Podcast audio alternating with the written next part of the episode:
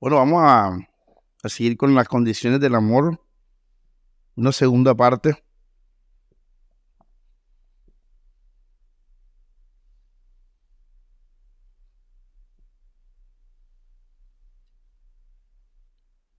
Quiero comenzar con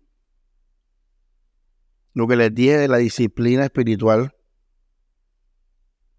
de mentalmente estar conectados con el amor de Dios. Definitivamente esa enseñanza nos ayuda mucho, porque uno sabe en qué, en qué está el amor de Dios, en qué debo yo esperar en Jesús. Por eso Esteban sabía que si moría, o Pablo, o a cualquiera de los apóstoles, no pasaba nada, porque los lo que Dios hizo no se veía afectado. Esperanza, comunión, redención. Hermanos, en Filipenses 1, vamos a leerlo. Vamos a ver aquí de, la del Día del Padre. Vamos a si quedó algo por ahí. Filipenses.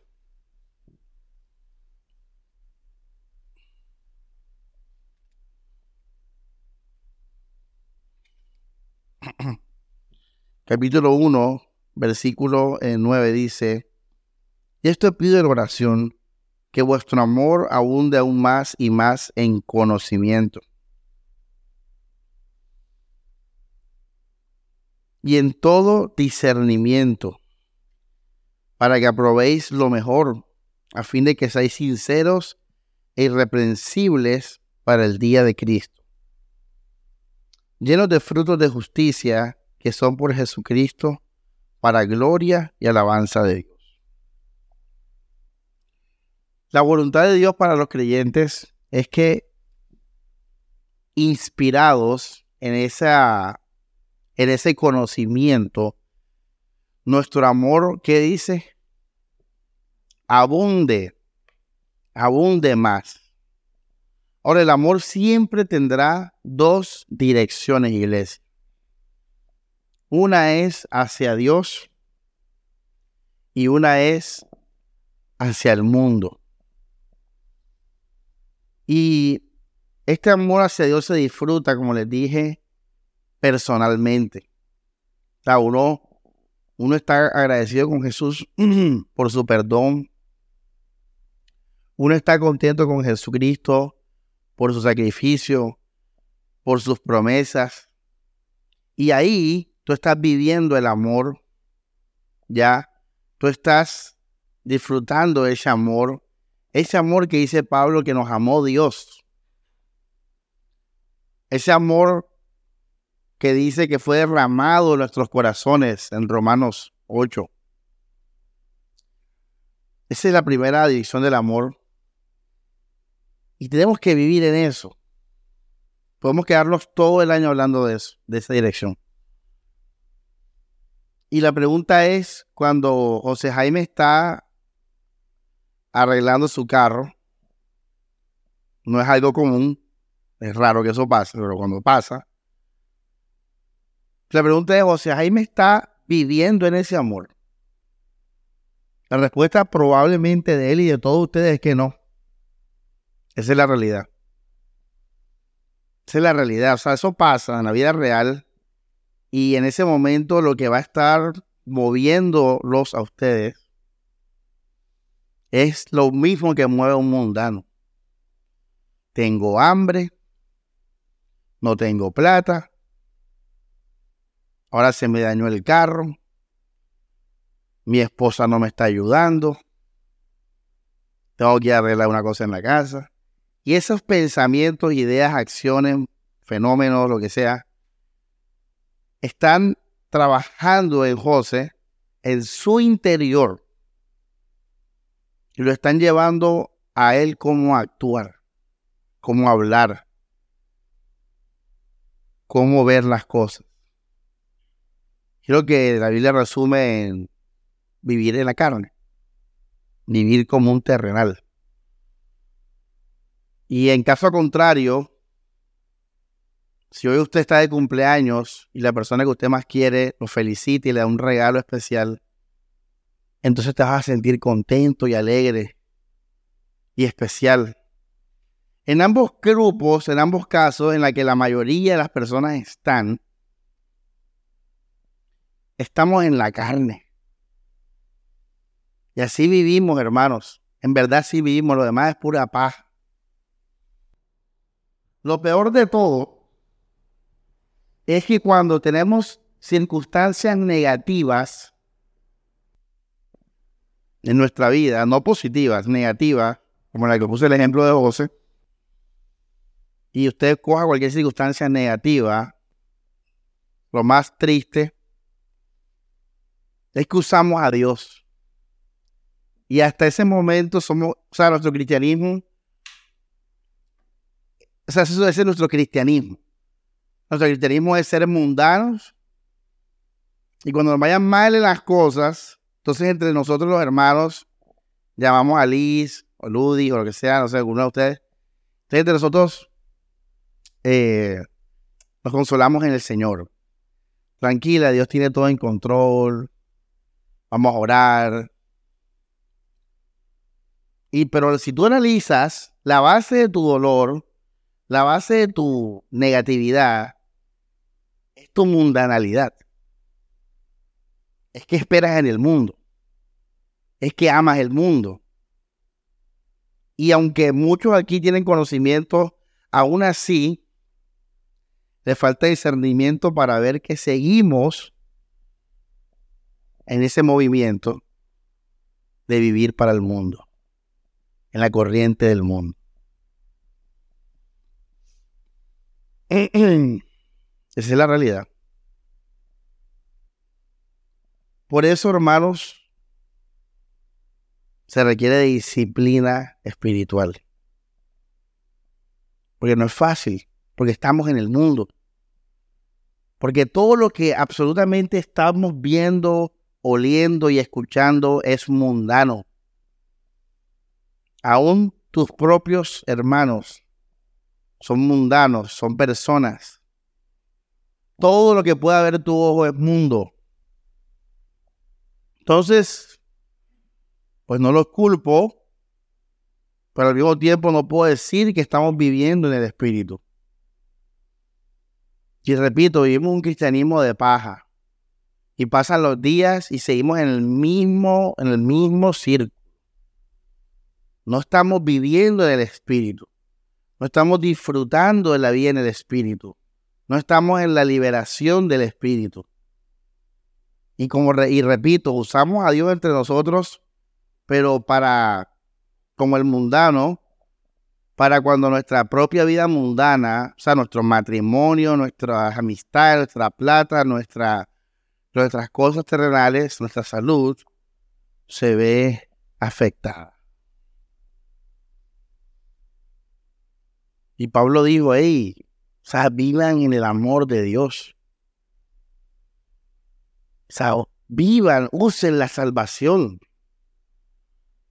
Irónicamente, si viviésemos en ese amor, tal vez habría un poquito menos de oraciones de, ayuda de hermanos y habría más oraciones de alabanza y acción de gracia.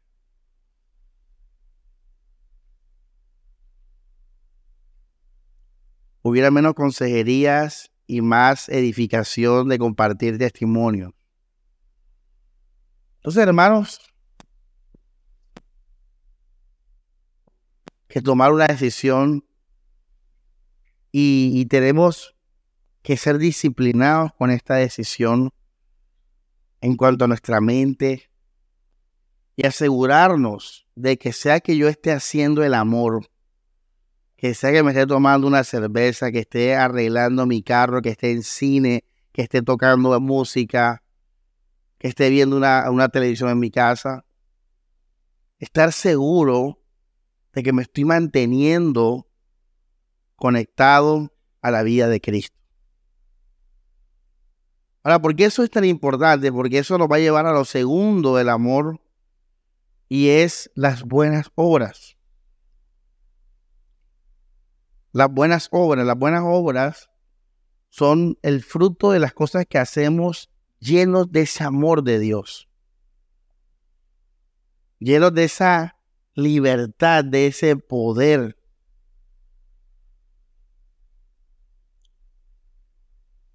Y en el ejemplo de José, para volver a eso, si José le ocurre todo eso del carro, pero esa noche la, la mujer que le gusta le dijo que sí, él va a estar contento arreglando el carro. Él va a estar arreglándolo feliz, molestando, tomando el pelo, divirtiéndose arreglando el carro. Así viven los mundanos, así vive el terrenal, así, así estamos nosotros. Pero ¿por qué José no puede estar contento arreglando su carro? Por Cristo, hermano. ¿Por qué no podemos hacer eso? ¿Por qué no podemos que en vez de que sean cosas de este mundo, sea ese poder del Evangelio en todas nuestras actividades? La respuesta es que se les puede dar a ustedes el beneficio de la duda. No voy a decir que son mundanos, que no han muerto, que no sé qué. No voy a decir, voy a decir que se aman a Cristo, que se han muerto. Con ese beneficio de la duda que le estoy dando a la iglesia, la respuesta sería por indisciplina mental porque te desconectas en tu mente de la primera energía. Tienes que simplemente, hermanos, recordar que vas para el cielo. Cuando estés comiendo perro caliente. Simplemente tienes que recordar que Dios está guiando tu vida.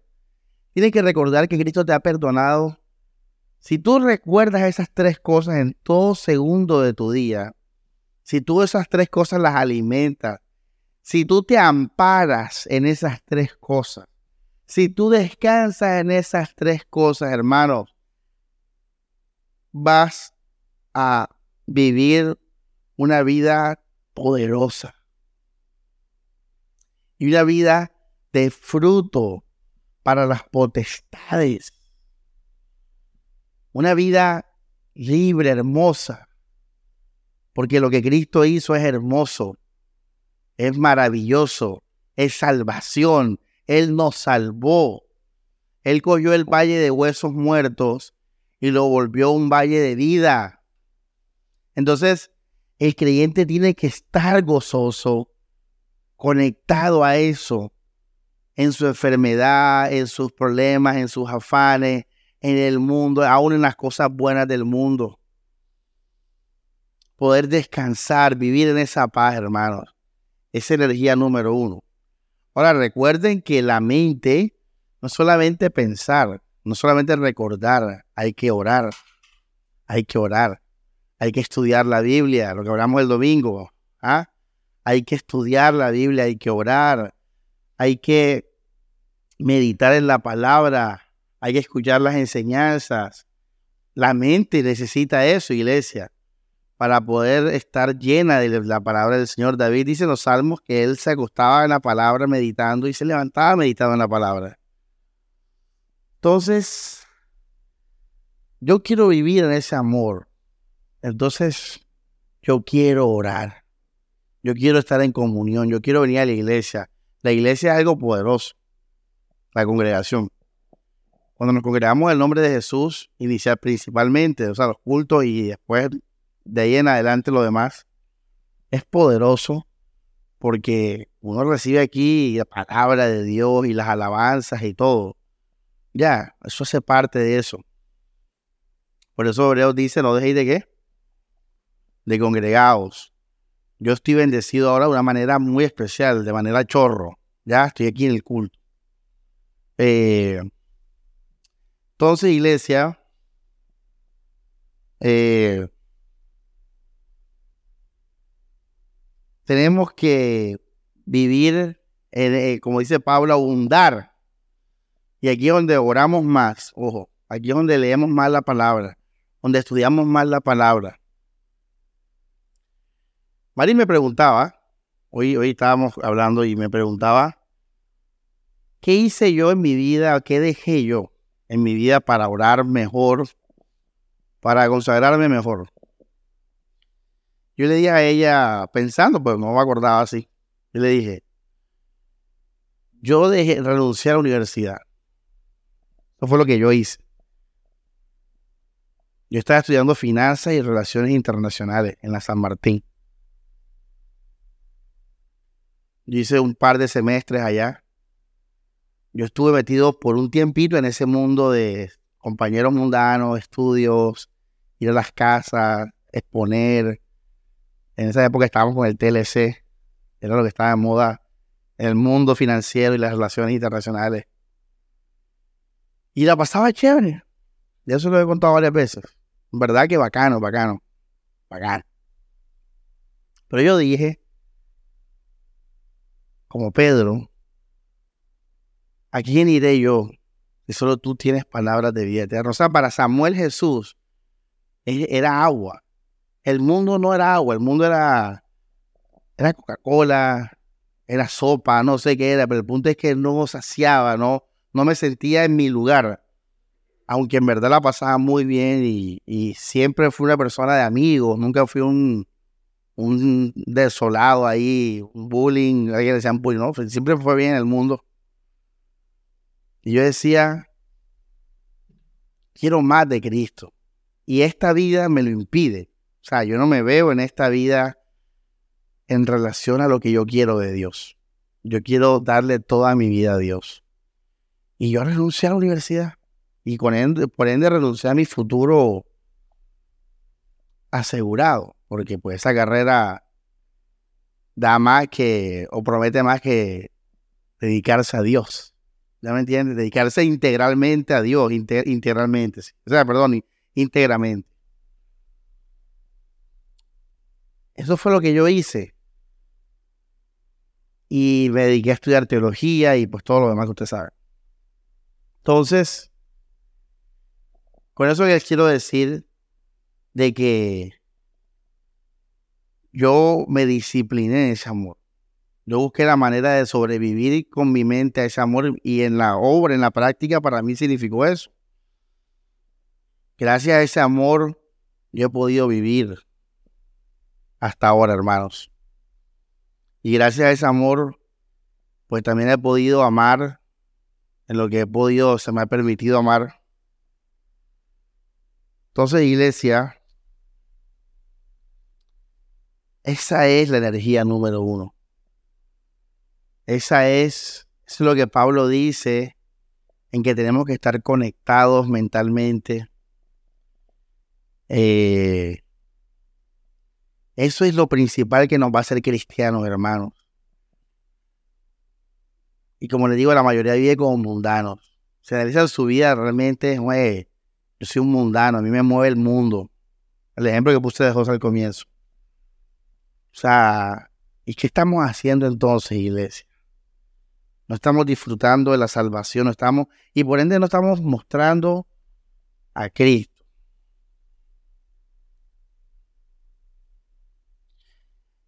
Yo siempre le he dicho a ustedes que presten atención a las prédicas. Y, hemos hablado, en la prédica anterior terminamos hablando del comer y el beber y del pecado. Pero no se olviden de esto, esto es lo primero. Si tú no tienes este fundamento en tu vida, esta búsqueda, esta conexión, esta disciplina, no hay equilibrio, hermano. Pierde el equilibrio la ecuación. Las energías no se encontrarán y vamos a sucumbir en nuestra vida espiritual.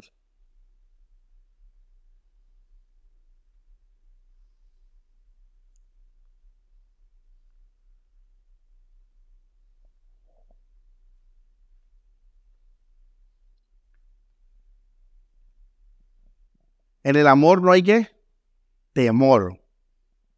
¿Por qué, hermana Carmen? Porque no hay, no hay que tener miedo en el amor. En el día del juicio te vaya el día del juicio, porque usted no debería tener miedo. Porque Cristo la amó y murió por usted. Eso es primera de Juan. El amor ni fuera el temor del día del juicio. Está, está primera de Juan.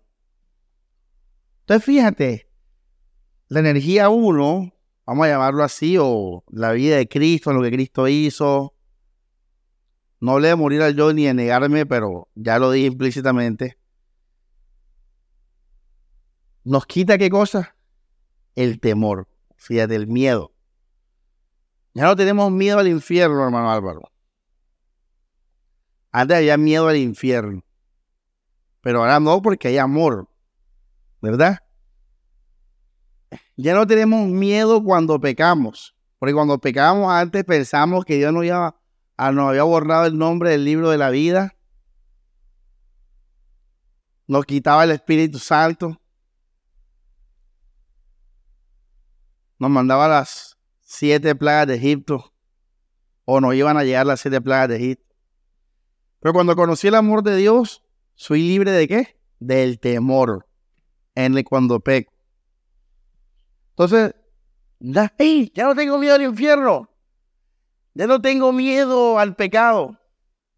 ¿Soy qué? Libre. Porque ya no tengo que actuar con base al temor y eso es esclavitud cuando actúas con base a la iniciativa de otra, de otra persona. Cuando no actúas con base a, lo que tú quieres hacer porque tú lo quieres hacer.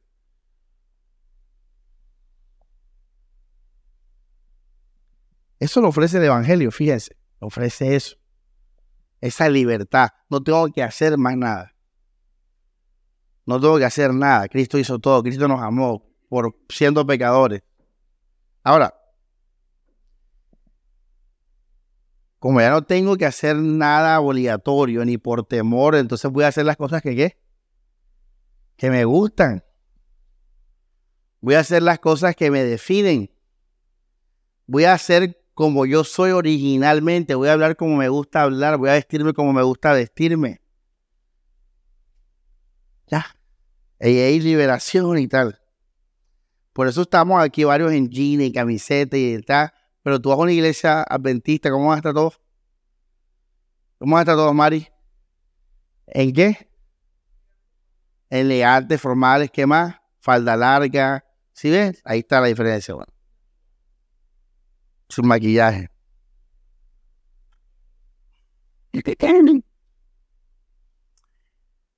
Pero resulta que cuando estas personas pierden el miedo, y esto es muy importante, pierden el miedo, así como cuando un niño le da miedo tocar un perro y después lo pierde, ya después toca el perro y pide un perro de cumpleaños. Estas personas, cuando se encuentran con ellas mismas, entonces vienen a su mente nuevas ideas. Vienen a sus corazones nuevos caminos. Oh, esto. Se abre una ventana de posibilidades que antes no existían porque el miedo pues simplemente cerró esas puertas.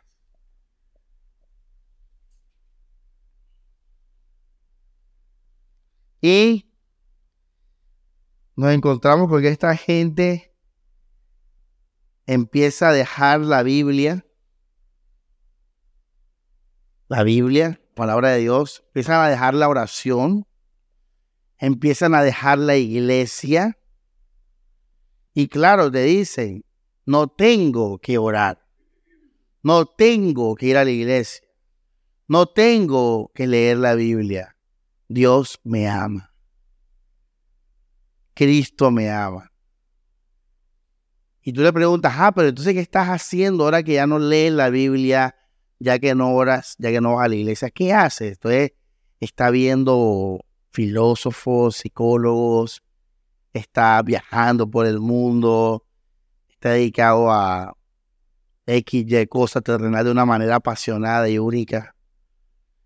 Y tú, y tú empiezas a ver, ah, es que, o sea, ya en verdad, verdad, ya no vives por Cristo. Ahora estás muy contento porque estás realizando tu vida, tus sueños. Y terminan con el tiempo negando hasta Jesucristo, diciendo que todos los caminos llegan al cielo, que los budistas, que los católicos, que los sintoístas, que los musulmanes, que todos vamos para el cielo, que lo importante es hacer bien al prójimo y ser felices. Eso es lo que dice el Evangelio. Recuerda que el pastor Samuel nos habló de eso. ya amarla. ¿Te acuerdas que él nos habló del amor, las dos direcciones? Bueno, eso es lo que hay que hacer.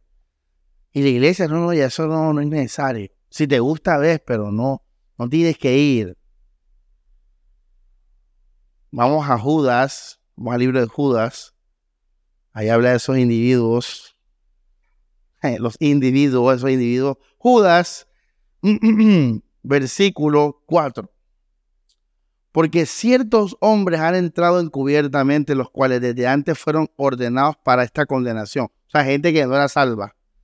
Hombres impíos eh, que cambian la gracia de nuestro Dios en libertinaje. Fíjense qué interesante. Cambian la gracia de Dios o tuercen la gracia, de una mejor traducción, tuercen la gracia de Dios o sea, ya no hay gracia, ya no es que Cristo me dio comunión con Dios, ya no es que soy redimido, ya no es eh, la esperanza del cielo. Y ojo que la primera parte de la predica es muy importante, porque miren que el pastor Samuel me pasé 20 minutos hablándoles de cómo el cristiano tiene que vivir en Cristo Jesús. Amén.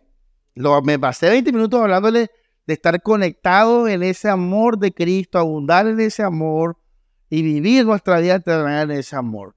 Pero hay personas que en la gracia de Dios encuentran no conexión a, la oración, a la palabra, a la consagración, a la alabanza, a la adoración, a la comunión, al estudio de la palabra, sino que encuentran una libertad para ellos hacer lo que ellos les dé la gana.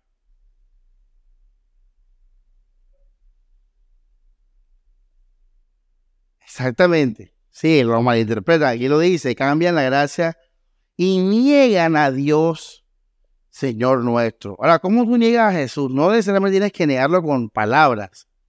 Cuando tú eh, no le das gloria al Señor, tú estás negando a Cristo porque estás negando a aquel que te ha hecho libre, supuestamente. Cuando tú no le das ofrenda, cuando tú no lo honras, cuando tú no lo obedeces, tú estás negando a Cristo. Porque no le estás dando el crédito al que te dio vida, salvación. No estás dándole la gloria al Señor, porque te alejaste de Jesús, te alejaste de la Biblia. Una vez yo me enteré de una persona que en esta gracia, fíjate que cómo empiezan los libertinos, cómo empieza Morelia, con qué empiezan los libertinos, con la gracia de Cristo. Oh, es importante saberlo. Y uno empieza con una falsa doctrina. Ellos empiezan con la gracia predicada. Y luego la tuercen. Entonces, de estos individuos que empezaron con la gracia, con el tiempo, recibí una llamada Oye, que si, que si quiere, quiere mis Biblias. ¿Quién quiere regalar sus Biblias, hermano? Nadie. Todo el mundo quiere sus Biblias. Todo, todo cristiano está lleno de Biblias. Porque esa es la fuente de nuestro conocimiento, esa es la, lámpara a nuestros pies. Es el libro que nos alegra, que conocemos más a Cristo. Dígame quién, qué creyente regala su Biblia. Pues solamente uno que dejó a Cristo. Ya así de simple. Que encontró a Crespo. Encontró a Crespo, no a Cristo. Encontró a, al Dios teísta. Ah, Yo por eso no acepté el liberalismo en la universidad. Ah. No encontró al Dios panteísta, el Dios de todos. Ese Dios de todos, ese no Dios de todos no me salvó. Ese Dios de todos no murió por mí. Ese Dios de todos no fue crucificado en la cruz por designio de Dios eh, hace dos mil años. Porque ese Dios de todos no nos eligió antes de la fundación del mundo para predestinarnos para salvación. Ya, yo no, yo no necesito, ni quiero, ni me interesa ese Dios de todos. A mí me salvó Cristo y la gloria es de Jesús y yo por ende yo amo su iglesia y hago su voluntad.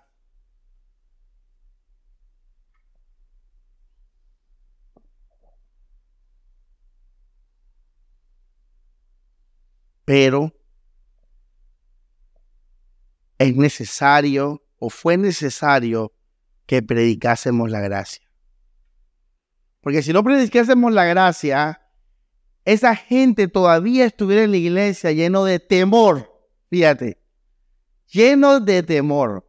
Y si tú hablas con ellos ahora, te dirán, ya yo no tengo miedo. Sí, es que no tienes, no tienes miedo hasta que te volviste un estúpido. Porque ahí, eh, eh, es tan estúpido que hasta dejaste a Jesús.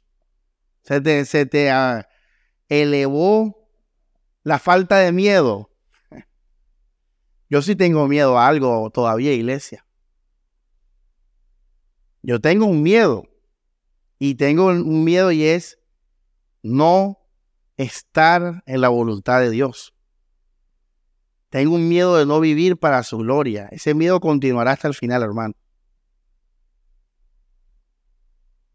Yo fui libre del miedo del infierno, fui libre del miedo del pecado, libre del miedo de, la muerte. Gloria a Dios, porque la Biblia dice que fuimos libres del temor a la muerte en hebreo. Pero yo tengo un miedo y es alejarme de mi Señor, de Cristo, de vivir para su gloria, de estar donde tengo que estar, de ser lo que tengo que ser y de hacer lo que tengo que hacer en Cristo Jesús. De eso tengo miedo. Y esa es mi oración diaria, eso lo he dicho. Todos los días le digo al Señor, Señor, haz tu voluntad en mi vida. No me quiero desviar. Esto es por ti, Jesús. Entonces a los otros se les, elevó eso y hasta que incluso dejaron a Cristo y ya no tienen miedo de eso. Pero fíjense, si no es por la gracia, ellos estarían con nosotros alabando a Dios. ¿Pero en qué?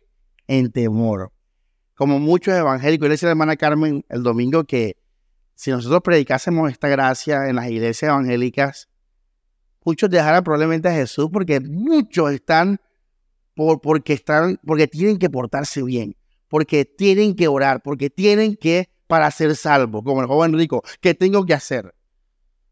Por eso a la gente, los pastores no les gustan estas enseñanzas porque se les va la gente de la iglesia. ¿Quién me va sin miedo ¿quién me va a venir a la iglesia? ¿Mm? Porque la idea que vengamos a la iglesia es que vengamos, ¿por qué, Grace? ¿Ah? Grace, por amor, que vengamos por voluntariamente, pondré que mis leyes en sus corazones. Ya nadie tendrá que enseñarle al otro. Se refiere a eso. Yo tendré que decirle a Mari, o yo tendré que sembrarle a Mari mi pasión por Cristo porque ella tendrá una pasión por la iglesia personal. Una, eh, eh, es como mi papá y yo. Mi papá en ningún momento me dijo sal de la universidad. Mi papá en ningún momento me dijo predica. Mi papá en ningún momento me dijo alaba. No. Él cuando yo era niño me decía eso. Pero cuando era grande, mi papá no dijo libre. Estudia lo que les dé la gana. Ya son libres, son adultos ya. Y yo le dije, papi, voy a estudiar teología. Porque yo quiero conocer más a Dios. Estoy leyendo la Biblia, independientemente de él, de mi mamá, de mis hermanos. Así fue, así es, así debe ser.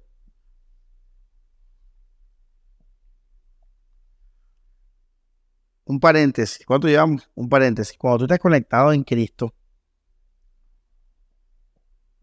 ajá, uno tiene que trabajar, tiene que ser el mundo y uno se llena de esos fastidios del mundo porque, ajá, sea lo que sea, tú no puedes orar en el trabajo, no puedes alabar en el trabajo, ¿sí o no? Hay cosas que no puedes hacer porque no puedes hacer.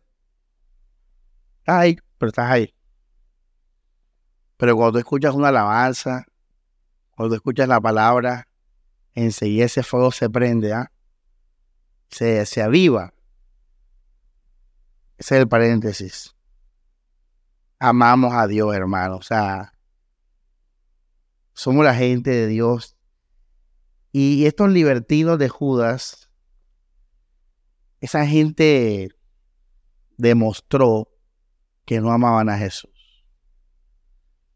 Por ende, iglesia, hay que predicar la gracia, porque la gracia nos va a mostrar quiénes en libertad aman a Jesucristo. Porque Jesús la libertad la dio para todos. Por eso el que se va a perder en el nuevo pacto, dices de las ornicenses, rechazaron el amor a la verdad. El que se va a perder va a ser la persona que, no quiso a Cristo voluntariamente en libertad. O sea, que sabiendo la libertad que Cristo ofrece, aún así no le dieron gloria, sino que se envanecieron en su razonamiento.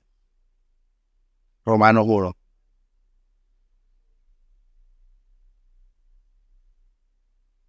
¿Por qué no estuviste en la iglesia? ¿Por qué no le serviste a Dios con tu vida, con tus dones, como dice la palabra? ¿Por qué no amaste a la iglesia? ¿Por qué? Si, si, si Cristo sabes que te, ama, que mira todo lo que has aprendido en la gracia. La respuesta va a ser, no me gusta, no me interesa. E incluso gravemente podría decirte, vuelvo a caer en esclavitud. Imagínate, puede llegar a eso. Pero esa es una condenación auténtica, iglesia. En verdad te pierdes cuando rechazas lo mejor. Cuando rechazas a Dios, te pierdes. Estás perdido, hermano. Cuando tú rechazas el amor, estás perdido. Judas lo hizo. El Señor Jesús, las últimas palabras a un traidor. Suena como el el nombre del capítulo de un libro. Capítulo 1, las últimas palabras a un traidor. Fueron, ¿qué pasa, amigo? Amigo. Judas rechazó eso. Judas no rechazó un verdugo. Judas no rechazó la llama del infierno. Judas no rechazó alguien que lo trataba mal. Judas rechazó a alguien que le dijo, amigo, alguien que el día anterior le lavó los pies hasta la cabeza. Él rechazó eso. Y yo quiero que tú estés frente a ese Jesús para que también tú tomes una decisión. Para que también tú decidas en libertad si, si quieres vivir tu vida como los libertinos o simplemente no puedes dejar de vivir lejos de ese amor.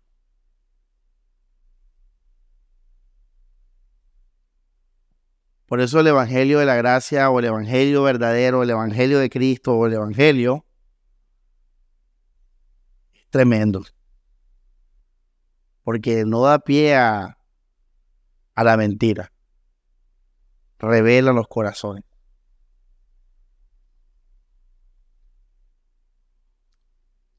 Ahora pasa lo que les dije el domingo, que hay iglesias que por evitar lo que estamos hablando ahora, entonces se vuelven legalistas y anulan la energía número ¿qué? Dos. Pasa eso. Y eso también es un camino incorrecto. Porque para tú llegar a la verdad, y Jesús dijo algo brutal, conoceréis la verdad y la verdad os hará libre. Y tú tienes que conocer, estamos conociendo, ¿verdad? Estamos conociendo. Entonces, la, energía 2, aprendiendo la Biblia, es necesaria con la energía 1. Pero somos de la energía 1, priorizando la energía 1, que hablamos ahora. Vivimos para Cristo, amamos a Cristo. Y esa unión de esas dos energías con la prioridad de la 1 va a llevarte a la verdad. Y en la verdad serás libre. En la verdad serás libre. Cuando una persona conoce la gracia de la uno y llega a la dos y se olvida de la uno, entonces se, se entiende que él abandonó la comunión, la esperanza y la redención. Y empezó a amar aquí el mundo, como demás. ¿Ya ven? Su amor y su fe no eran sinceros, como dice primera de Juan, nunca fueron de nosotros. Todos los versículos van a estar ahí, está, eso siempre se lo mandamos.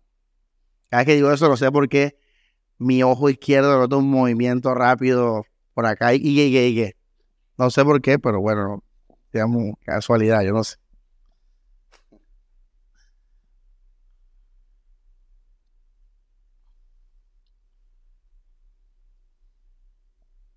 Entonces me gusta, me gusta la gracia.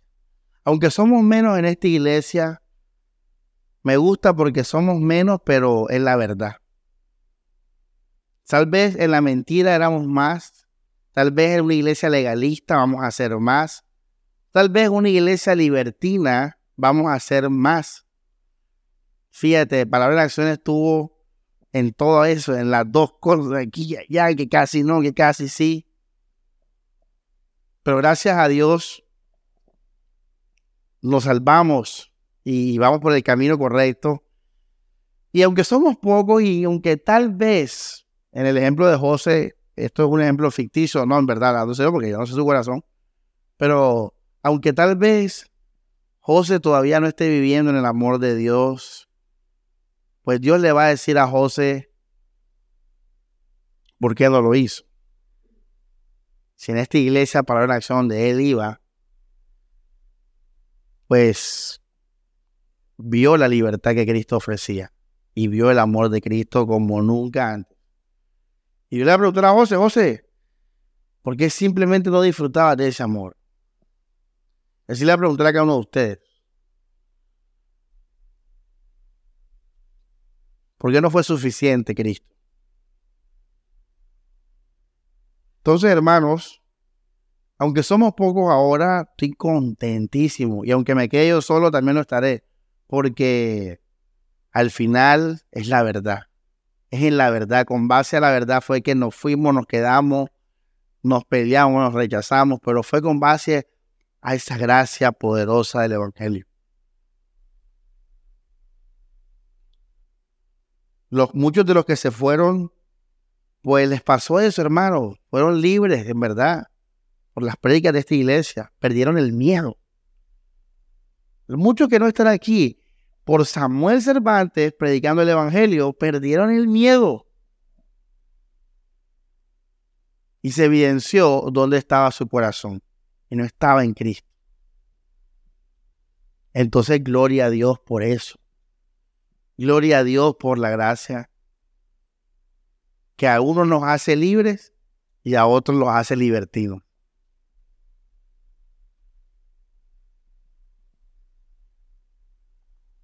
Y termino con esto. Vamos a Gálatas 5.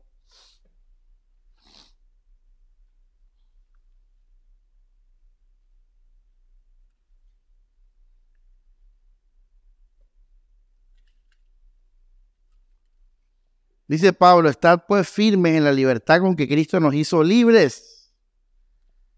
Estad firmes. O sea, hermano, qué brutal.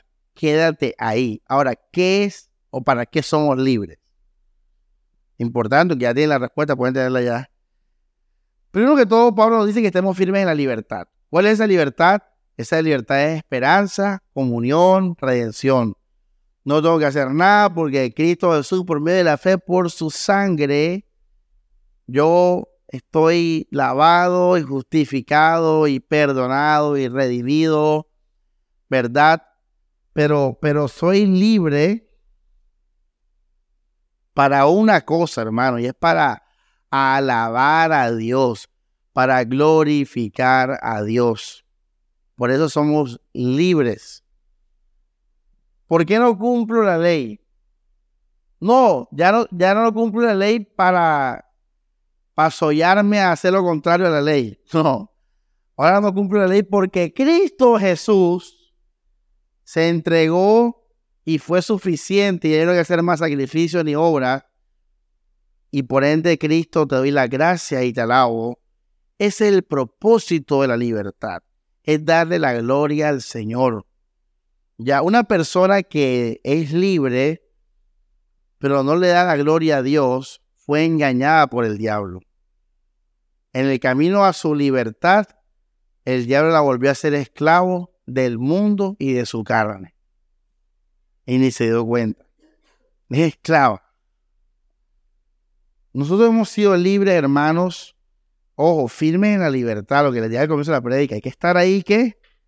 Cimentado, 24 horas del día. Comunión, redención, verdad, esperanza del cielo eh, por la fe, ¿verdad? Y una vez firme en eso, ¿para qué soy libre? Libre para alabar a Dios que nos amó, para alabar a Dios que nos salvó, para darle la gloria al Señor, porque todo se trata de esto, de que la vida que Cristo nos ofrece es tan poderosa que no necesitamos la vida que Satanás nos ofrece. Para que los potestades lo vean que fueron engañadas por el diablo allá en el cielo y en el huerto del Edén para que las potestades vean que se equivocaron al rechazar a Cristo y aceptar a Lucifer. Para que las potestades vean que el amor de Dios es tan poderoso que nos pueden quitar lo que sea o nos pueden dar lo que sea y vamos a permanecer viviendo solo por lo que Cristo hizo. Al vivir solo por lo que Cristo hizo, entonces toda la gloria es del Señor y el diablo lo está viendo. Aborrecieron sus vidas hasta la muerte. Apocalipsis 12. Los hijos de Dios.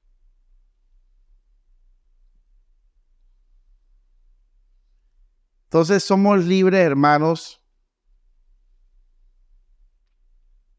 para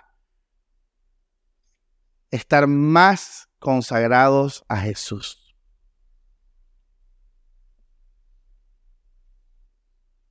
Porque cuando algo gusta y hace bien, uno no se aleja de eso, ¿verdad? uno se acerca más a eso. Y los ángeles nos dijeron que paz a vosotros porque ha venido un Salvador.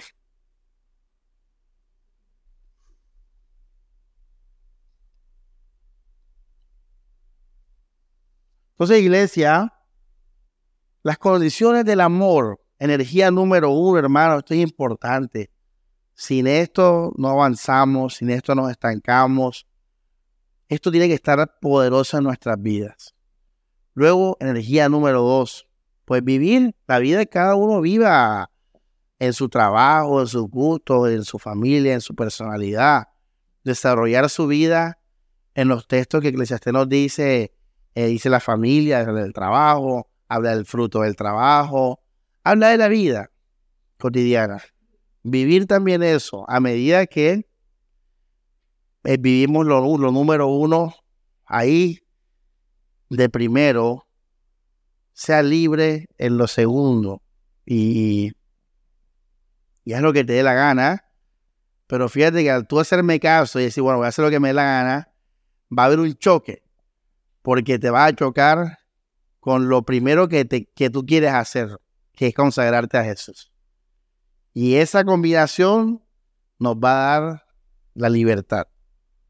Y esa combinación nos va a dar la verdad, la sinceridad, la realidad de cada uno de nuestros hermanos, por las cuales podremos conocernos y podremos amarnos, ¿verdad? Y sobrellevarnos y decirle a Dios, ¿sabes Dios? Ese amor que yo siento por mi hermano, lo acepto quiere decir que acepto el amor que tú sientes por mí. Porque recuerden, al tú rechazar el amor a tu hermano siendo él un pecador, tú te estás saliendo de la regla del amor que aplica también a ti, porque Dios te amó siendo un pecador y sigues pecando todos los días. ¿Ya? Entonces, cuando hagamos eso, entonces nos vamos a perfeccionar en el amor. Y vamos a decirle a Dios, Señor, realmente yo acepto tu amor. Yo acepto esta ley del amor en la que yo, el pecador, soy amado y bendecido. En la, que, en la cual también mi hermano, pecador, y el próximo pecador va a ser también visto con estos ojos. Porque yo voy a vivir en esta esfera del reino de los cielos, ¿se acuerdan? en esta esfera del amor.